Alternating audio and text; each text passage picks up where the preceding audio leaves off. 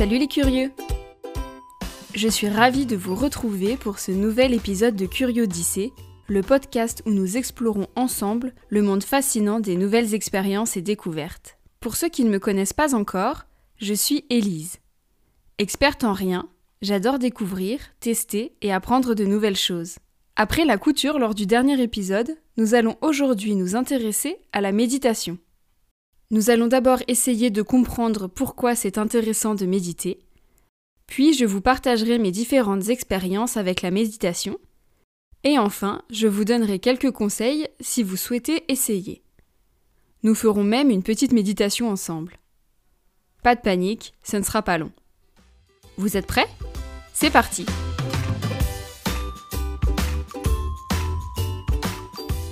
La première question que vous vous posez peut-être, c'est pourquoi méditer? Alors j'ai fait quelques petites recherches pour vous et voici ce que j'ai trouvé sur les vertus de la méditation. Elles sont nombreuses. La plupart des informations que je vais vous donner ici viennent d'un article du site santescience.fr ainsi que d'un reportage qui a été publié sur Arte. Je vous redonnerai les références à la fin du podcast. La méditation permettrait de réduire le stress notamment le stress d'anticipation, c'est-à-dire celui que l'on ressent pour un événement qui va ou que l'on pense qu'il va arriver dans le futur.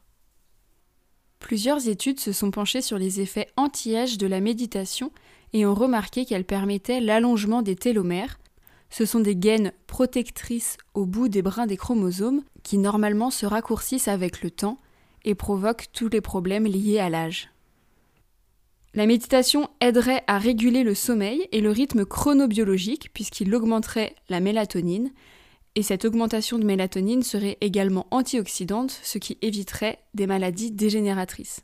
La pratique de la méditation permettrait aussi la réduction de la fréquence cardiaque et de l'hypertension artérielle.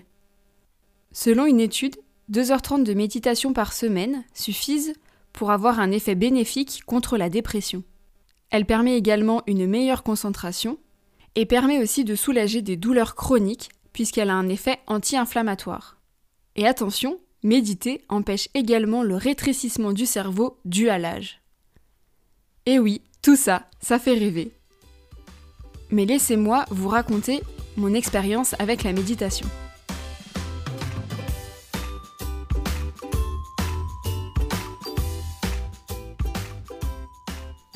J'ai découvert la méditation à travers le yoga quand j'avais 24 ans. Pour moi, c'était vraiment une partie intégrante de ma séance de yoga. C'était un peu comme un échauffement pour laisser ses idées hors du tapis et se recentrer. Généralement, c'était une méditation guidée de 5 minutes maximum. Une méditation guidée, c'est une méditation où une personne vous explique ce à quoi vous devez penser, qu'est-ce que vous devez faire pour méditer les endroits sur lesquels vous devez vous concentrer, les respirations que vous devez faire, etc. Après quelques années de pratique, j'ai participé à des stages de yoga de quelques jours. Lors de ces stages, la première activité, c'était 30 minutes de méditation non guidée au saut du lit. C'était vraiment pas facile puisqu'il n'y avait pas le guide et la personne qui pouvait nous expliquer ce à quoi on devait penser et ce sur quoi je pouvais me concentrer. Mais c'était des pratiques de groupe et donc il y avait un peu mon ego qui entrait en jeu, je voulais bien faire, je ne voulais pas être la personne qui bougeait dans tous les sens pendant que les autres restaient concentrés pendant 30 minutes.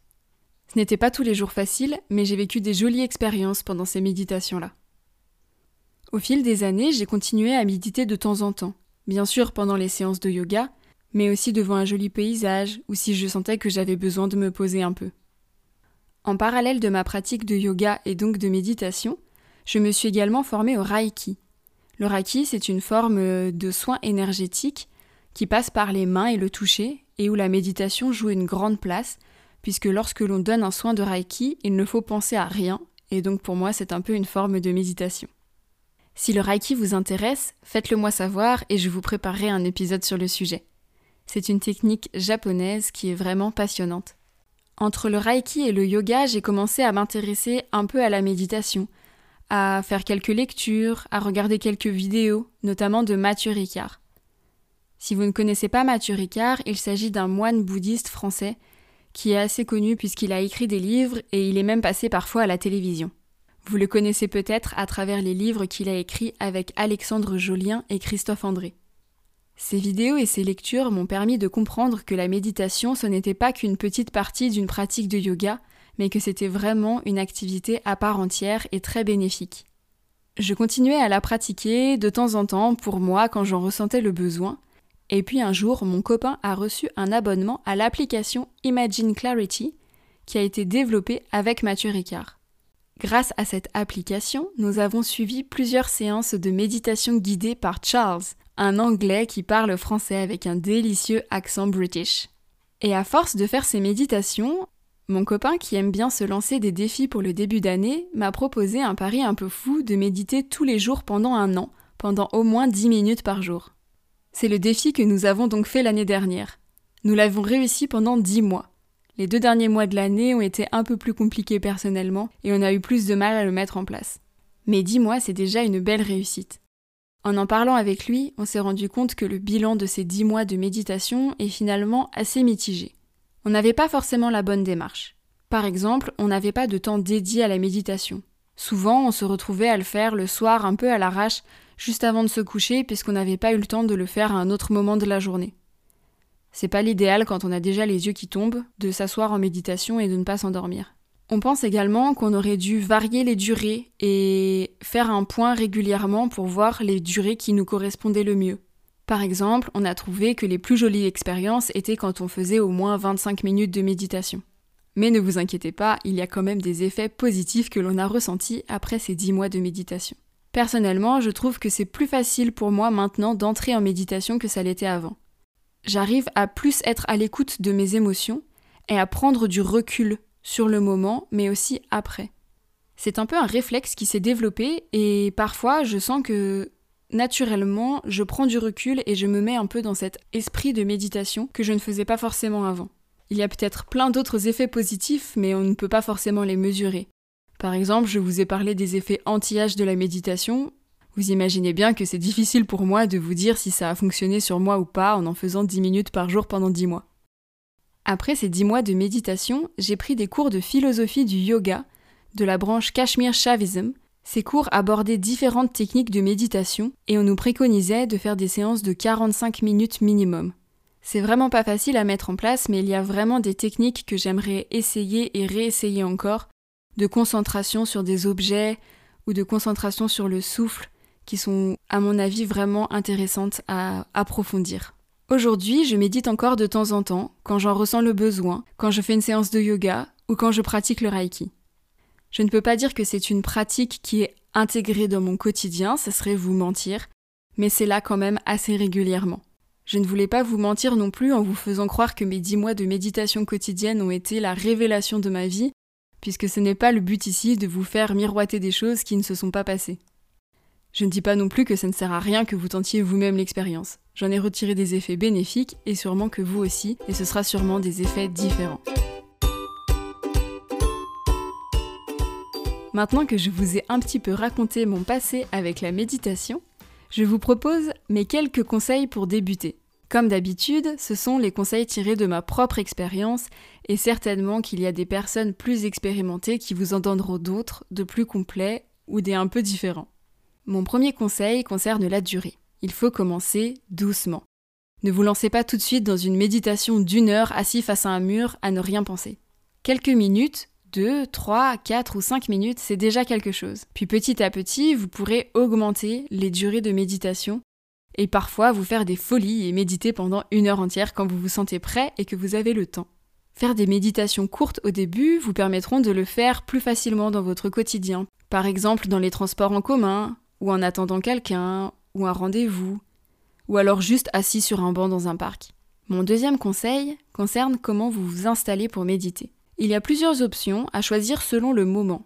Ce n'est pas parce qu'un jour vous vous asseyez d'une manière que c'est la manière que vous devez prendre pour méditer à chaque fois. Les différentes options pour s'asseoir, à mon avis, ce sont les suivantes. Soit assis en tailleur sur un coussin, avec le coussin sur le sol, ou alors le coussin sur le lit si jamais vous trouvez que c'est trop dur pour vos chevilles. Moi je sais que parfois mon sang circule mal si mes chevilles sont posées directement sur le sol et j'ai vite des fourmis dans les pieds. Et je trouve que sur le lit, sur un matelas un peu moelleux, c'est plus confortable. Attention, Mettez plusieurs coussins sous vos fesses si besoin. Le mieux, c'est que vos hanches soient plus hautes que vos genoux quand vous êtes assis en tailleur. Si vous avez du mal à tenir votre dos droit et que c'est un problème pour vous, vous pouvez vous appuyer contre un mur, mais dans ce cas-là, il faut faire attention à être bien aligné et donc avoir le bas du dos collé au mur pour que toute la colonne soit droite et que vous ne soyez pas penché en arrière. Si s'asseoir en tailleur, c'est pas possible pour vous à ce moment-là, vous pouvez très bien le faire sur une chaise. Il faut avoir les pieds bien à plat sur le sol, ne pas avoir les jambes croisées, avoir les jambes à la largeur des hanches et le dos bien droit. Évitez de vous appuyer sur le dossier. Comme je vous disais, cette position, c'est possible de la faire dans le bus, le métro, le train, ou même dans la salle d'attente de votre médecin. Maintenant que vous êtes bien installé, mon troisième conseil, c'est d'essayer plusieurs sortes de méditations avant de décider si c'est une activité qui vous plaît ou non. Vous pouvez faire des méditations guidées ou pas, des méditations qui se concentrent sur la conscience du souffle, des méditations où l'on répète des mantras, les mantras, c'est des petites phrases que l'on peut répéter en boucle. Il y a des mantras dans toutes les langues, mais parfois c'est en sanskrit, la langue sacrée indienne. Il y a des méditations de visualisation, où l'on essaye d'imaginer dans notre tête différents scénarios. Généralement, ce sont des méditations guidées qui vous expliquent quoi visualiser.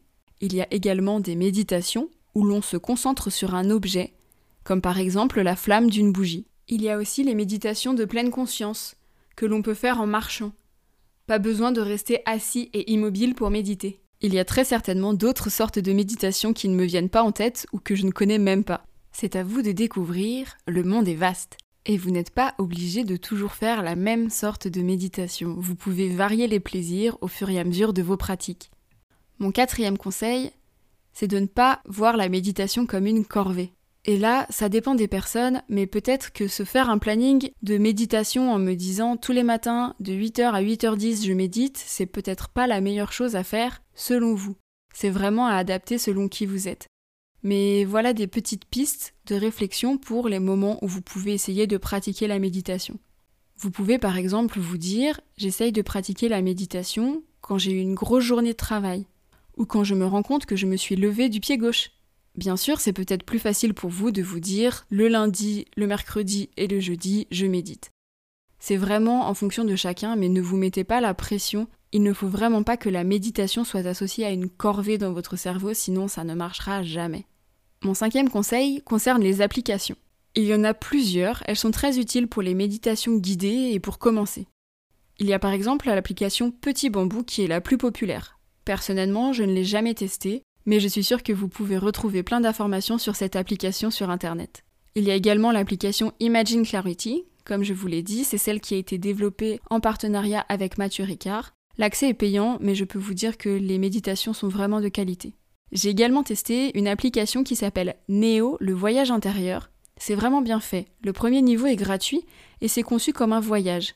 Lors du premier niveau, par exemple, on traverse l'Amazonie et il y a plusieurs méditations qui se suivent et qui nous apprennent petit à petit différentes techniques. Ensuite, on part au Népal et après dans d'autres pays. Et petit à petit, on peut, si l'on veut, acheter les différents niveaux et faire les méditations. Il y a bien d'autres applications de méditation que vous pouvez essayer qui sont payantes ou non et qui sont disponibles. Il y a aussi beaucoup de vidéos de méditation sur YouTube et c'est vraiment au goût de chacun. Il y a sûrement des voix qui, moi, m'apaisent et m'aident à méditer, et vous, elles pourraient vous énerver et vous empêcher de vous concentrer sur votre méditation. Mon conseil, c'est donc de tester par vous-même et de voir ce qui vous convient. Mon sixième conseil, c'est que la méditation, ça fluctue. Parfois, vous faites une super méditation et vous vous dites Ah là, j'ai vraiment bien compris. J'étais vraiment bien dans ma méditation, je me sentais bien. Et puis le lendemain, ben ça va pas du tout, votre esprit part dans tous les sens et vous n'arrivez pas à vous concentrer. Ou bien c'est l'inverse. Un jour ça va pas du tout et le lendemain tout va bien. Et c'est ok. Et dites-vous que c'est le cas pour beaucoup de méditants. Il y a des choses de la vie qui font que parfois ce n'est pas facile de méditer et parfois c'est plus facile. Il faut voir chaque méditation comme une expérience et ne pas considérer même des méditations qui soient bonnes ou mauvaises. Elles sont juste toutes différentes. Maintenant que vous avez eu des conseils pour commencer à méditer et vous installer, je vous propose d'attaquer tout de suite en faisant une petite méditation ensemble. Ne vous inquiétez pas, ça durera 5 minutes et tout va bien se passer.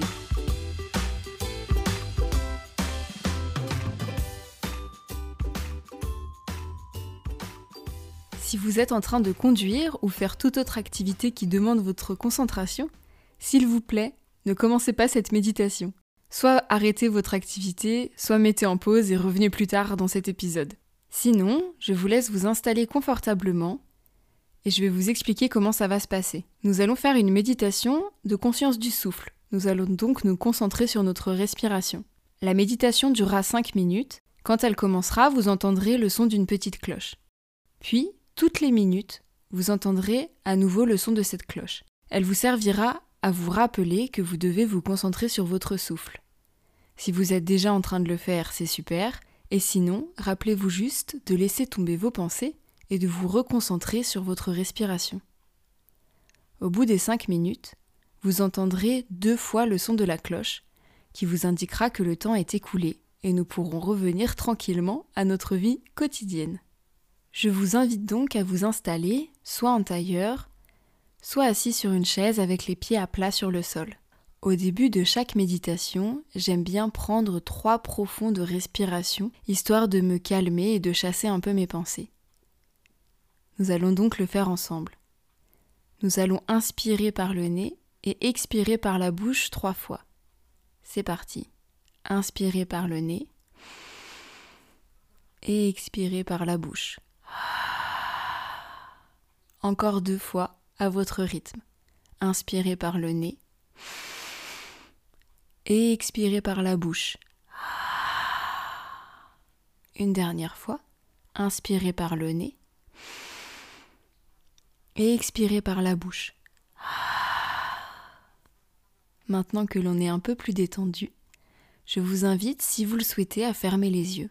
Si ce n'est pas confortable pour vous, vous pouvez les garder mi-clos. Mathieu Ricard conseille de regarder le bout de son nez. On louche un peu, mais comme on a les yeux semi-fermés, personne ne le voit. Détendez bien les muscles de votre visage, votre mâchoire, entre les deux yeux, le front. Un conseil que l'on m'a donné pendant des méditations que j'ai fait en stage de yoga, c'est de placer votre langue au centre de votre bouche, ni appuyer sur le palais du haut, ni appuyer sur le palais du bas. Il paraît que cela empêche les idées de s'accrocher à votre esprit. Une fois que vous êtes installé, avec le visage détendu, les yeux fermés ou semi-fermés, et la langue placée au milieu de votre bouche, je vais vous inviter à vous visualiser comme un petit gardien qui se trouve au niveau de votre narine. La droite ou la gauche, c'est vous qui choisissez. Ce gardien est posté là. Il n'a rien à faire à part observer le souffle qui entre par la narine puis qui en ressort. Si jamais vous vous rendez compte que votre attention est distraite de ce petit gardien et que vous partez dans vos pensées, il suffit de ramener votre attention, calmement et tranquillement, vers ce petit gardien qui garde le souffle de vos narines. Comme je vous l'ai dit juste avant, vous entendrez toutes les minutes le son d'une cloche qui vous permettra de vous rappeler qu'il faut vous ramener à ce petit gardien et à l'observation de votre souffle. Maintenant que votre petit gardien est bien en place et que vous l'observez, c'est parti pour 5 petites minutes de méditation.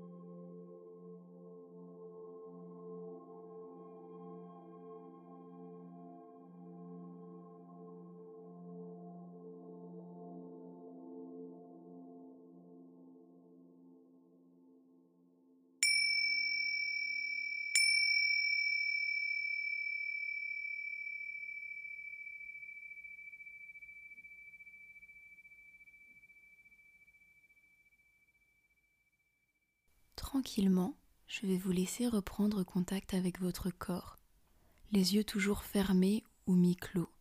Vous pouvez bouger les doigts, la tête, les pieds. Vous pouvez prendre conscience des sons qui sont autour de vous, des odeurs éventuelles qu'il y a autour de vous. Je vous invite maintenant à joindre vos paumes de main l'une contre l'autre devant votre cœur en prière. Vous pouvez frotter vos mains l'une contre l'autre jusqu'à émettre une chaleur douce à l'intérieur de vos paumes, puis poser les paumes de vos mains sur vos yeux comme des petites coupelles. Maintenant que vos yeux sont bien au chaud sous ces coupelles, vous pouvez les ouvrir et les fermer pour revenir petit à petit au monde qui vous entoure. Enveloppez-vous le visage avec vos mains chaudes et reposez-les tranquillement. Vous pouvez ouvrir les yeux. Félicitations, vous venez de méditer. N'oubliez pas qu'il n'y a pas de bonne ou de mauvaise méditation. Chacune d'elles est une expérience.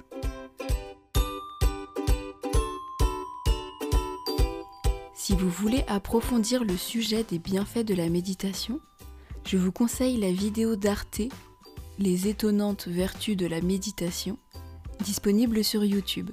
Je vous mettrai le lien en description. Je vous mettrai aussi le lien vers l'article de Santé Science que j'ai cité au début et qui regroupe les conclusions de plusieurs études scientifiques sur la méditation. Bien sûr, je vous mettrai également les liens vers les différentes applications que j'ai mentionnées pendant l'épisode. Voilà les curieux. J'espère que cet épisode vous a plu et vous a donné envie d'en découvrir un peu plus. N'hésitez pas à partager le podcast autour de vous et à vous abonner et à le noter si le cœur vous en dit. Rejoignez la communauté des curieux sur le compte Instagram Curiodyssée, l'endroit idéal pour partager vos conseils et expériences avec la méditation, mais aussi les idées que vous voudriez que j'essaye pour vous. Je vous souhaite une magnifique journée ou soirée N'oubliez pas de tester de nouvelles choses. À bientôt les curieux!